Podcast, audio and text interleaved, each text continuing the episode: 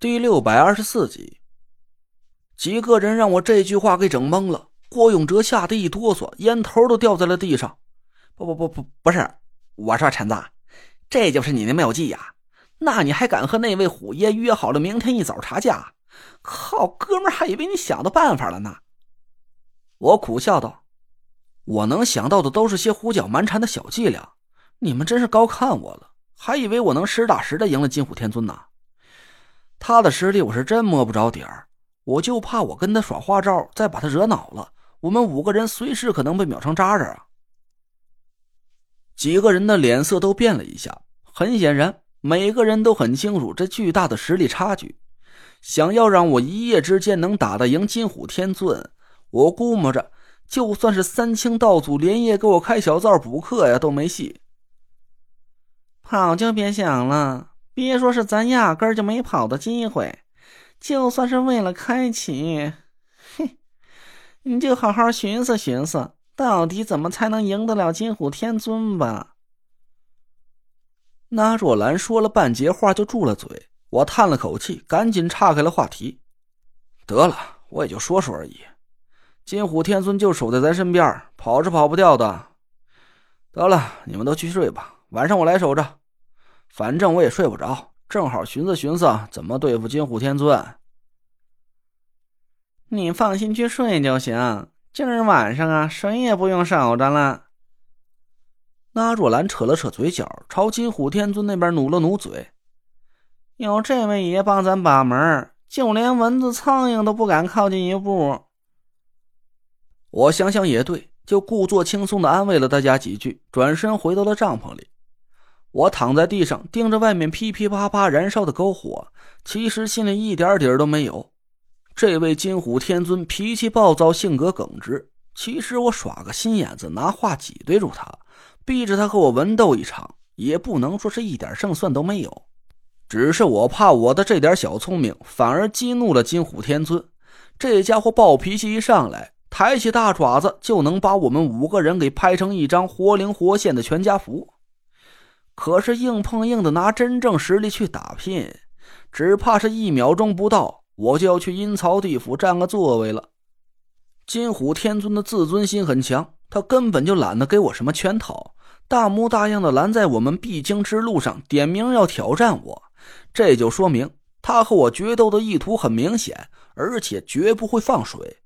明天的那场约战就是一场实打实的生死之搏。想了半天，我无奈的苦笑了一声。真的，除了脚底抹油、溜之大吉，或者是偷奸耍滑、取巧得胜，我是真想不出任何能赢金虎天尊的办法了。累赘。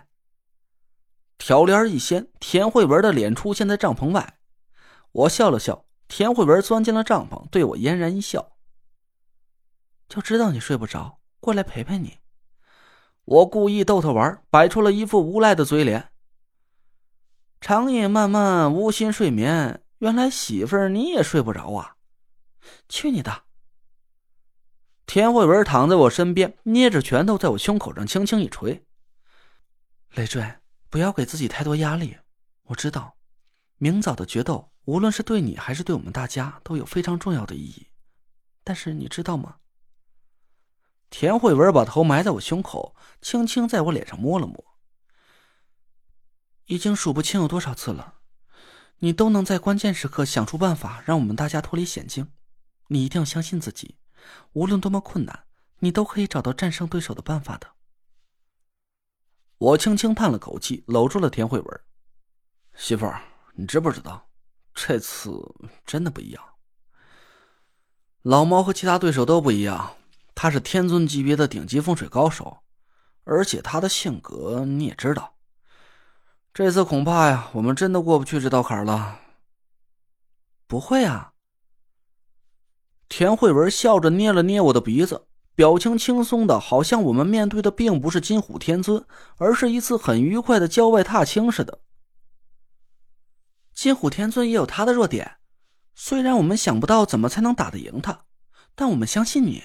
你一定能找到应付他的办法的，累赘，你知不知道，你现在已经是我们心里的主心骨了呢？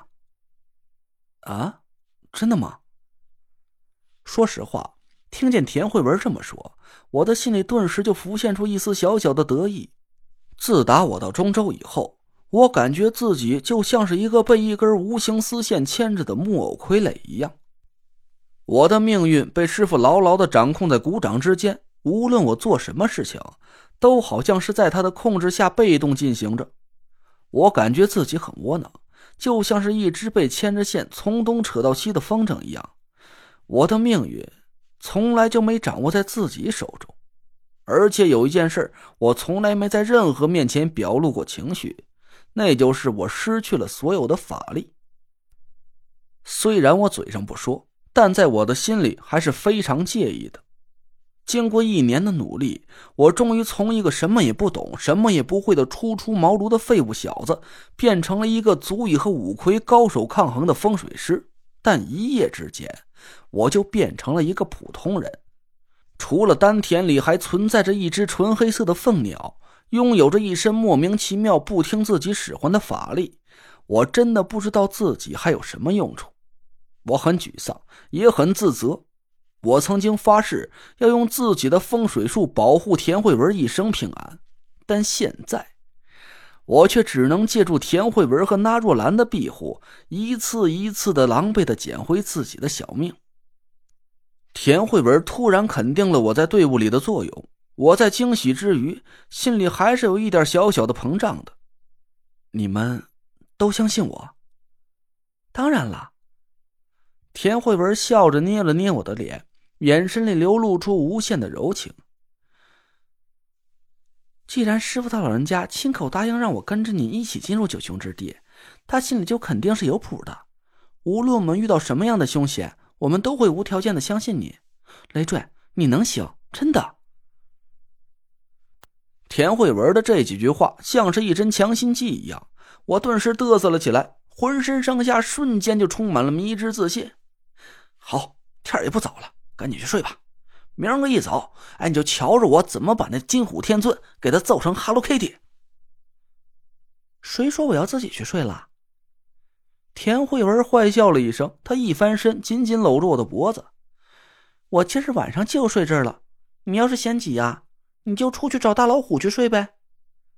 我心里一动，丹田里一阵灼热，我伸手搂住了田慧文的纤腰。两张灼热的唇紧紧地贴在他的红唇上。